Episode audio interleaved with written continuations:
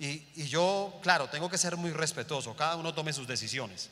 La vida es de decisiones, la vida es de caminos, pero para mí solamente existe un camino y se llama Jesús, que Él dice, soy el camino, yo soy el camino, la verdad y la vida. No dice, yo soy los caminos, no, solamente hay uno. Y la verdad, yo les motivo a que este sea un día donde se alabe y se adore al Señor en su casa. O sea, este no puede ser un día, hermano, donde estemos adorando al mundo, donde la gente está con música del mundo en su casa, adorando a quién? Al demonio de la infidelidad. ¿Ha escuchado las letras de pronto que están en casa de todo lo que hablan en algún momento? Y entonces por eso confundimos días como estos, escúchame. No podemos confundir. No somos legalistas porque también no somos una iglesia de legalismo donde entonces no la Navidad es pecado, es del demonio. Encerrémonos con los hijos, quememos el árbol de Navidad, ¿sí? quitémosle la barba a Papá Noel. No, sé qué sé que sí. Sí, quién sabe qué sí. Cojamos a piedra las luces del parque. No sé.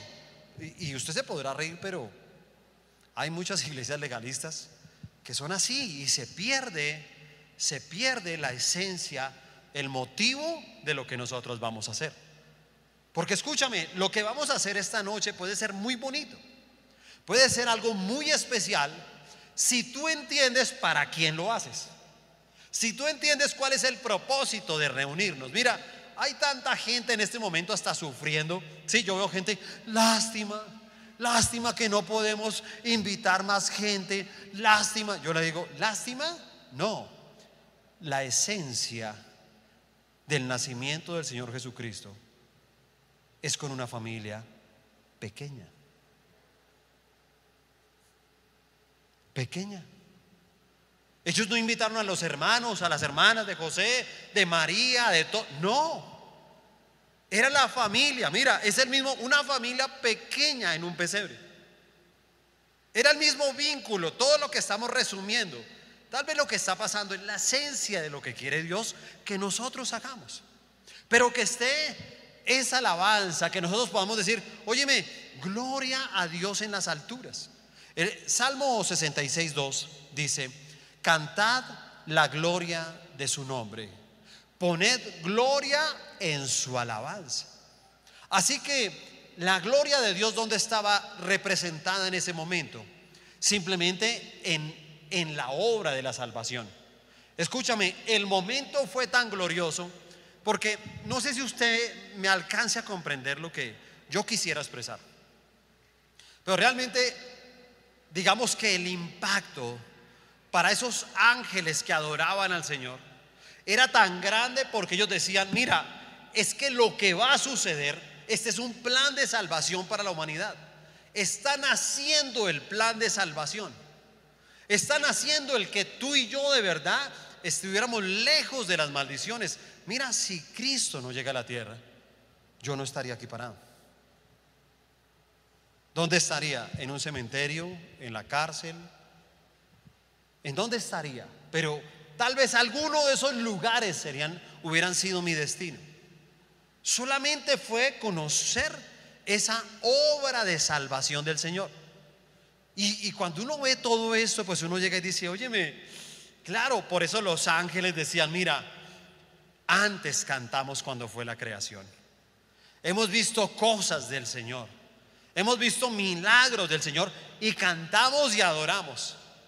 Pero Imagínese la intensidad del canto de esos ángeles cuando nació Jesús. Imagínese la intensidad. Imagínate como el volumen. Imagínate la pasión de esos ángeles cantando de ver simplemente al mismo Dios puesto en un pesebre.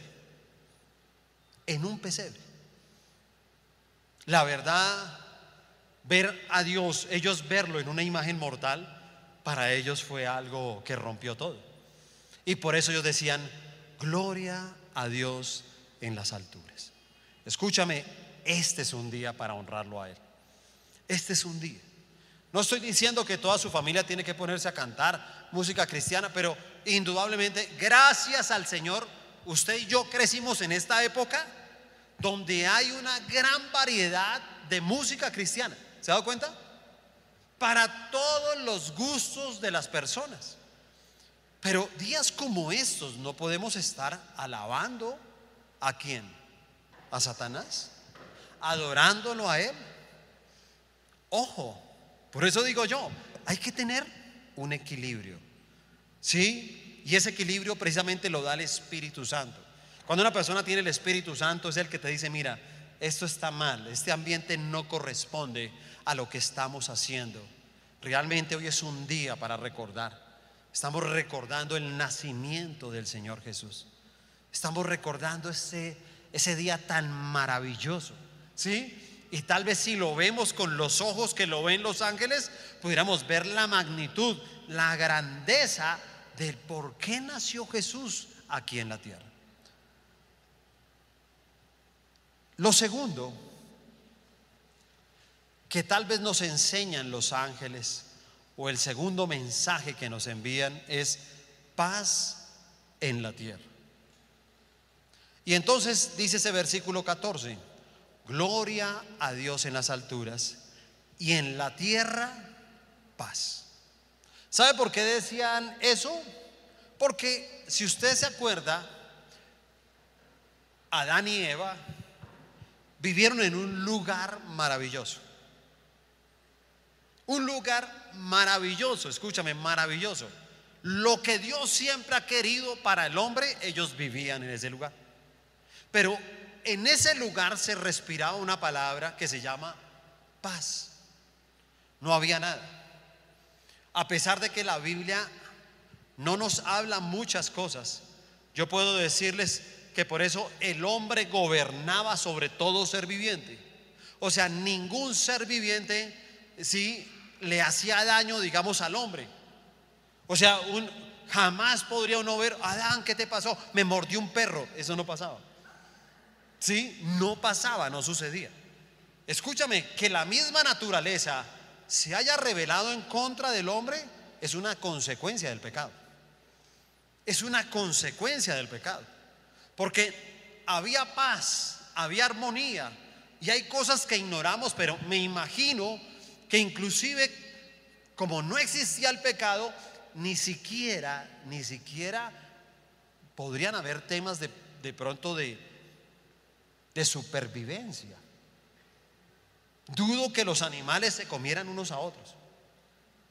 No había conflictos, no había guerra, no había nada. Todo era paz. Pero con la caída del primer hombre, a partir de ese momento, entonces se acabó la paz en la tierra. Y comenzaron a verse en solamente guerras, ¿cierto? La primera guerra que se vio fue entre dos hermanos. ¿Sabe por qué se dio la guerra y la muerte entre dos hermanos? Increíble, por lo que el mundo está siendo gobernado hoy en día, por la avaricia. Porque la gente hoy en día se mata es por dinero, se mata por poder. Y ese cuenta que dos hermanos, Caín y Abel, resultaron el uno matando al otro, hermano, solamente por la avaricia. Y empezaron las guerras. Pero no solamente las guerras entre los hombres, no, también estaban estas guerras de, afuera, pero también comenzó toda la, la guerra de adentro del ser humano. Comenzó simplemente esa lucha de la conciencia del ser humano y comenzaba también ahí el diablo como atormentándolo y como guiándolo y motivándolo a que siguiera la maldad. Pero en ese momento aparecía el rey. Ha nacido el rey. Ha nacido. Y sabe, hay algo curioso. ¿A usted no le parece curioso que la Biblia nombre los pañales? ¿Tú crees que hay alguna palabra en la Biblia que no tenga sentido? Yo te voy a decir algo, no.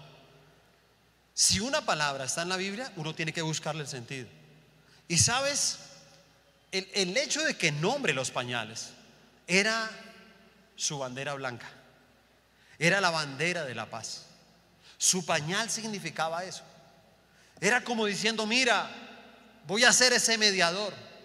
Porque el pesebre era como el lugar donde se firman la paz hoy en día entre ejércitos o entre enemigos, ¿cierto? Y escogen un lugar neutro para firmar la paz. Ellos escogieron el pesebre. Dijeron, en el pesebre ahí se va a firmar la paz. En el pesebre va a comenzar precisamente a tener tranquilidad, va a poder tener paz, tranquilidad esa persona consigo mismo. Va a dejar de tener esas guerras, porque no es solamente la guerra que tenemos con los demás, es la guerra que también tenemos con nosotros mismos. Juan 16, 33 dice, estas cosas os he hablado para que en mí tengáis paz. En el mundo tendréis aflicción, pero confiad, yo he vencido el mundo. Escúcheme, ¿alguien puede negar que cuando nosotros escuchamos la palabra de Dios, no sentimos paz? Dígame cuánta paz nosotros buscamos en el mundo. Hay gente que manda tarjeticas, hay gente que manda tantos escritos tan bonitos, pero que por la noche su familia va a ser un infierno. Su vida. ¿Cuánta gente esta noche, hermano, es violenta? Y se emborracha y pelea con todo el mundo. Está en guerra con los demás y está en guerra consigo mismo. Y por eso el mensaje de los ángeles es, por favor, esta es una noche de paz. Busca la paz. Busca la tranquilidad. Tienes que encontrar a Jesús. ¿Hay conflictos? Sí, nos dice la palabra. Pero en mí tendréis paz. Isaías 9:6 dice, porque un niño nos es nacido, hijo nos es dado, y el principado sobre su hombro, y se llamará su nombre admirable, consejero, Dios fuerte, Padre eterno, príncipe de paz. Príncipe de paz. Esa paz que dice la palabra que sobrepasa todo entendimiento. Esa paz entre el alma perdonada y Dios el perdonador. Esa maravillosa reconciliación entre el pecador y su juez. Y lógicamente, en días como estos, viene la parte práctica. Viene la parte práctica. Entonces tú tendrás que decir, mira, la verdad es que un hijo me sacó ya de casillas. Y es un hijo rebelde y es un hijo, mejor dicho, ha hecho todo lo contrario. Yo te voy a decir algo. Acéptalo esta noche. Llámalo. Invítalo. Éntralo a tu casa. Vivan en paz así tengan diferencias. Y tal vez tengas un hermano con el que no te has hablado también hace mucho tiempo y no hayas arreglado cosas y entonces usted diga, óyeme, te llamo porque la palabra dice que no se ponga el sol sobre vuestro enojo. Te quiero invitar. Quiero que estemos en paz. Tal vez tú eres comerciante y tienes a alguien una competencia desleal, una persona que te hace la vida imposible. Vive en paz. Busca la paz. El mensaje de hoy es de parte de los ángeles. Sí, a veces nos concentramos tanto en los otros, ¿no? Ay, están los sabios, los regalos, los regalos. Ah, eso no es tan importante. No es tan importante. Es entender que si hay algo que a usted le inquieta en su conciencia, si hay algo que a usted le impide tener paz, pídale a Jesús que remueva todo eso y no descanse hasta que usted tenga paz. Se trata de tener paz aquí en la tierra. Se trata de tener paz en ti mismo. Paz para contigo mismo. Paz para los que te rodean. Pero también paz con Dios. Porque algunos todavía no han podido tener ni siquiera paz con Dios. Y por último, el tercer consejo que nos dan los ángeles es buena voluntad para con los hombres. Ese versículo 14 dice, gloria a Dios en las alturas y en la tierra paz, buena voluntad para con los hombres. El libro de Juan 3:16 dice, porque de tal manera amó Dios al mundo, que ha dado a su Hijo unigénito, para que todo aquel que en él cree no se pierda, mas tenga vida eterna. Yo creo que no hay una mayor prueba o muestra de bondad entre el Creador y sus criaturas que esta. Tener a un hijo para que muera y lleve las culpas de otros. Y entonces alguien pensará en eso. Óyeme, ¿cuál es la buena voluntad? ¿Te parece poco? Yo creo que esa, esa primera parte de alabarlo es, es una parte divina, es toda la parte celestial. Y la segunda nos llena de paz. Pero esta tercera parte realmente es lo que conmueve el alma de cualquier ser humano. Porque increíblemente todavía hay gente que ve a Dios como un Dios frío, como un Dios castigador, como un Dios que condena. Y todavía no han podido encontrar la buena voluntad para con los hombres que está basada precisamente en el amor. Si usted se da cuenta, hay gente que maldice a Dios. ¿Sí se da cuenta? ¿Qué va? Yo no creo en eso. Eso es invento de ustedes. Y cuando la gente habla mal de Dios, lo maldice. Pero Él no maldice. En cambio, tiene la buena voluntad.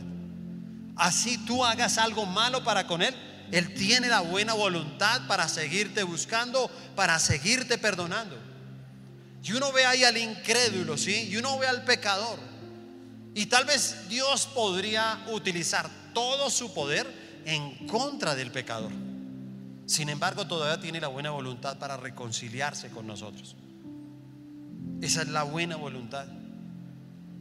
Y de pronto usted esté aquí sentado en esta tarde y usted diga, Señor, yo, yo cómo sé si tú tienes esa buena voluntad para conmigo. Y yo te digo a Él, creo que en este momento te puede Él llevar y mostrarte un pesebre y decir, mi buena voluntad es esta. Mi buena voluntad es mi hijo, mi único hijo que lo he entregado por ti. Lo he entregado por ti. Por eso tenemos que ver muy bien lo que estamos haciendo. Porque es increíble que hay gente que puede dudar del amor de Dios.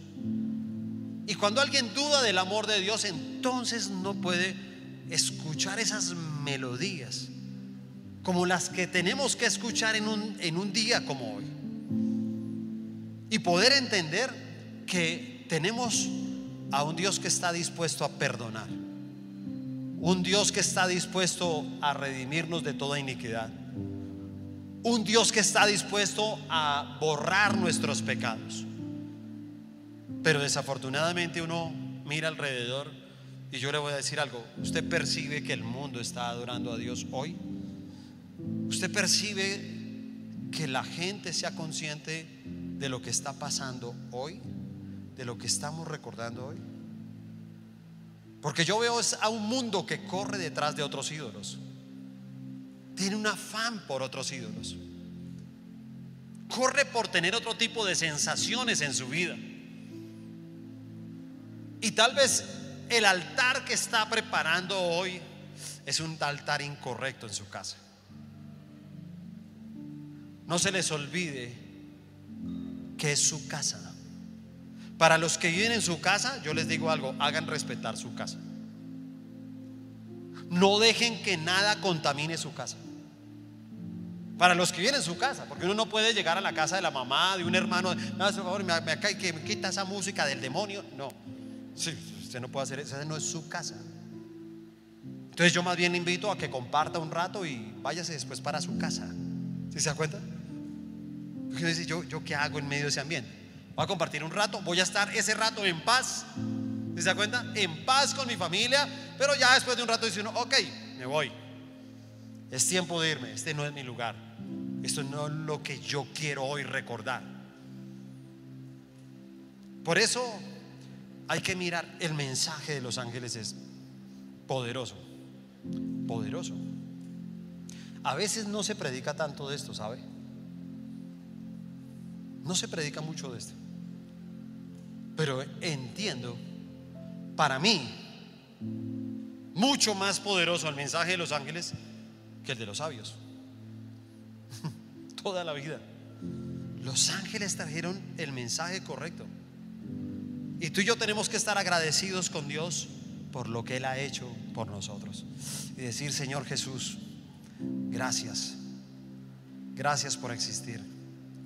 Gracias porque date cuenta que gracias a su sacrificio en la cruz del Calvario, hoy en día que encontramos, hermano, nos alejamos del camino de la traición. Nos alejamos de un camino de ruina, de pobreza, de escasez. Nos alejamos de la enfermedad. Nos alejamos de, de vernos de una manera incorrecta y tener que estar luchando con problemas de baja autoestima. Nos alejamos de pronto de sentirnos fracasados y no poder entender que simplemente Dios nos ha dado dones y talentos a cada uno de nosotros. Nos alejamos de pensar que somos un error y no entendemos que somos es un propósito de Dios en sus manos. Y nos alejamos de poder tener un corazón sano, sano para quien te ama y sano para quien te odia. Un corazón sano para perdonar. ¿Y sabes por qué perdonamos? Porque Cristo nos perdonó a nosotros. ¿Cuántos le damos un aplauso al Señor por eso?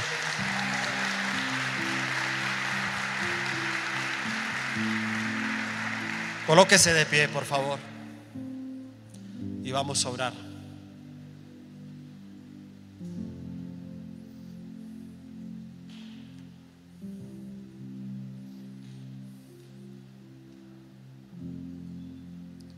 No se preocupe, no, sé cómo sea el tema en su casa esta noche.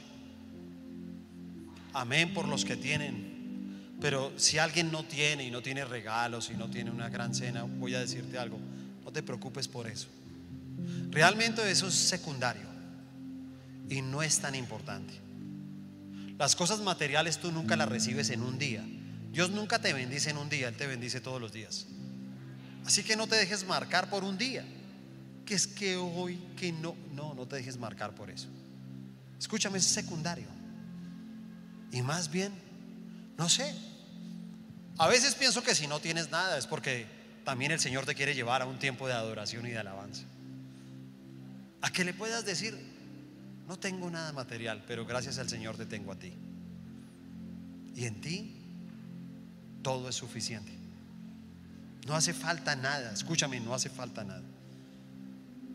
Solamente tenerlo a Él. Guárdalo, atesóralo ahí en tu corazón.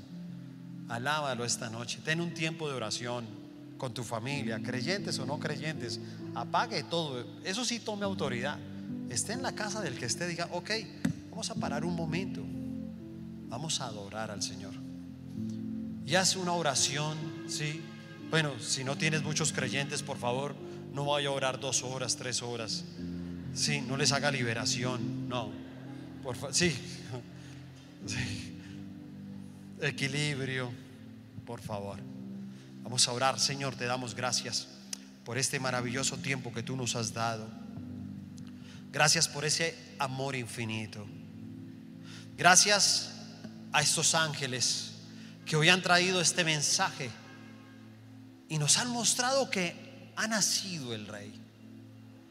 Y ellos con sus ojos veían la magnitud de lo que venía precisamente para la tierra. Ellos sabían que la tierra estaba en guerra, en conflicto, unos con otros, pero también una guerra de conciencia, una guerra nuestra, en nuestro interior. Y sabes, pasaban años, años, años, años, y el hombre no encontraba cómo conciliarse consigo mismo o con el Señor.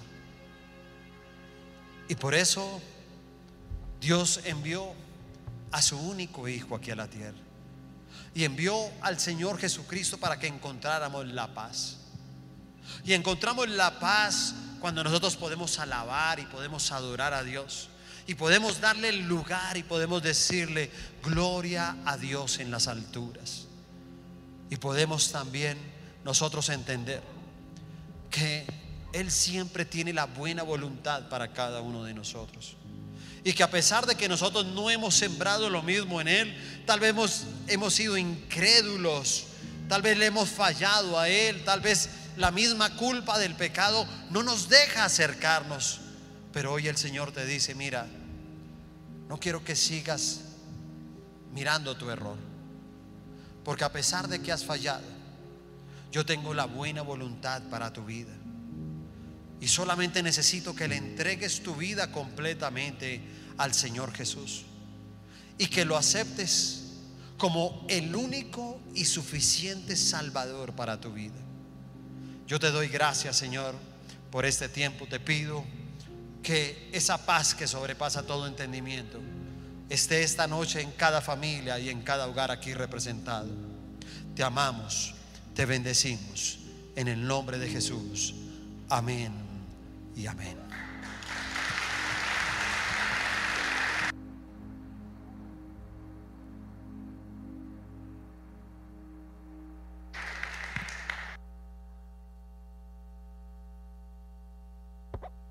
Bueno, qué bendición poder pasar este tiempo y por eso insisto, ¿no? Que es muy diferente uno afrontar un día como esto sin una palabra, sin poder llenarnos de, su presencia, de su espíritu.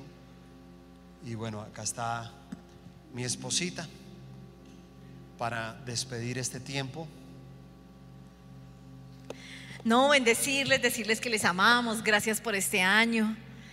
Eh, como les decía, sé que es un año donde siento que el Señor está ya llevándonos al otro lado, cambiando la tristeza en alegría, trayendo esperanza. Creo que terminamos de la mano del Señor y terminar de la mano del Señor. Estaba hablando con una tía que me acabó de llamar y le dije, tía, estar con salud, estar felices, estar bien es una gran victoria.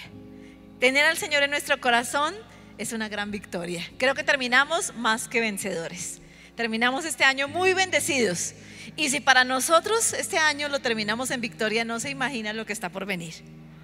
Confiamos en esperanza contra esperanza, creemos que en Cristo somos más que vencedores, vamos de gloria en gloria y de triunfo en triunfo. Una feliz Navidad para todos. Gracias por compartir con nosotros, por edificar la casa de Dios por acompañarnos en la iglesia, por escucharnos, soportarnos, aceptarnos y vernos con los ojos de Dios, que es lo más importante. Les amamos, son nuestra familia en Cristo, nuestros mejores amigos. Deseamos las más ricas bendiciones para todos ustedes. Cada que vemos una victoria en internet o que nos la cuentan o que nos comparten sus logros, sus éxitos, pues es como la recompensa del Señor para nosotros.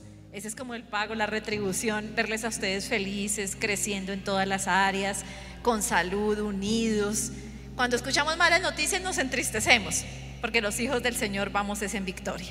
Así de que una muy feliz Navidad, pasen felices, quiéranse mucho, ámense en paz, en prosperidad y sobre todo también cuidándose mucho porque, bueno, la victoria todavía no la cantamos, ya el otro año es que estaremos dándonos los fuertes abrazos, los besos y demás, pero mientras tanto nos toca seguirnos cuidando. Una feliz Navidad para todos.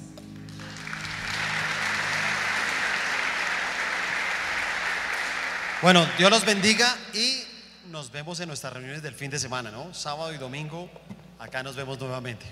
Un abrazo. Les bendecimos. Vamos a salir con alegría con esta villancico que preparó la banda de prejuveniles de nuestra amada iglesia. Dios les bendiga, una feliz Navidad para todos.